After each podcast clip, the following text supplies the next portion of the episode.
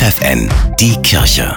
Regional. Mit Steffi Behnke für die Region Göttingen. In einer ganz besonderen Wohngemeinschaft werden sechs Studierende ab April in Göttingen wohnen. Im Michaelsviertel mitten in der Stadt wollen die Jesuiten eine geistliche WG gründen. Platz haben sie genug, sagt Pater Ludger Joos. Sechs Zimmer mit Bad, dazu einen Wohnbereich, eine Gemeinschaftsküche mit Vorratsraum und eine kleine Kapelle. Und in diesen Räumen können die jungen Leute sich dann eben aufhalten, wie in einem normalen Studentenwohnheim auch, aber eben mit diesem Anspruch, miteinander mehr zu teilen als jetzt nur den Küchentisch und miteinander da den Kühlschrank. Die Jesuiten wohnen ebenfalls mit im Haus in einer eigenen Wohnung unter dem Dach. Pater Jos geht es aber nicht darum, mit den jungen Leuten Kloster zu spielen. Die geistliche WG soll vor allem ein Angebot sein. Für alle, die sich eben so für ein geistliches Leben interessieren, das mal zu üben, miteinander zu üben für eine Weile. Also die Studierenden oder auch Auszubildenden, die kommen, die sollen das als eine Chance sehen, einfach ein Jahr in geistlicher Gemeinschaft zu leben, diese Dinge zu lernen und dann weiterzuziehen. Die Tigergruppe des Caritas Sprachheilkindergartens in Göttingen hat beim Mal Wahlwettbewerb des Forums Wissen unter 500 Einsendungen den vierten Platz belegt. Für den Wettbewerb haben sie ein Bild zum Thema Wahlheimat gestaltet. Einen Wahl aus Zeitungsausschnitten,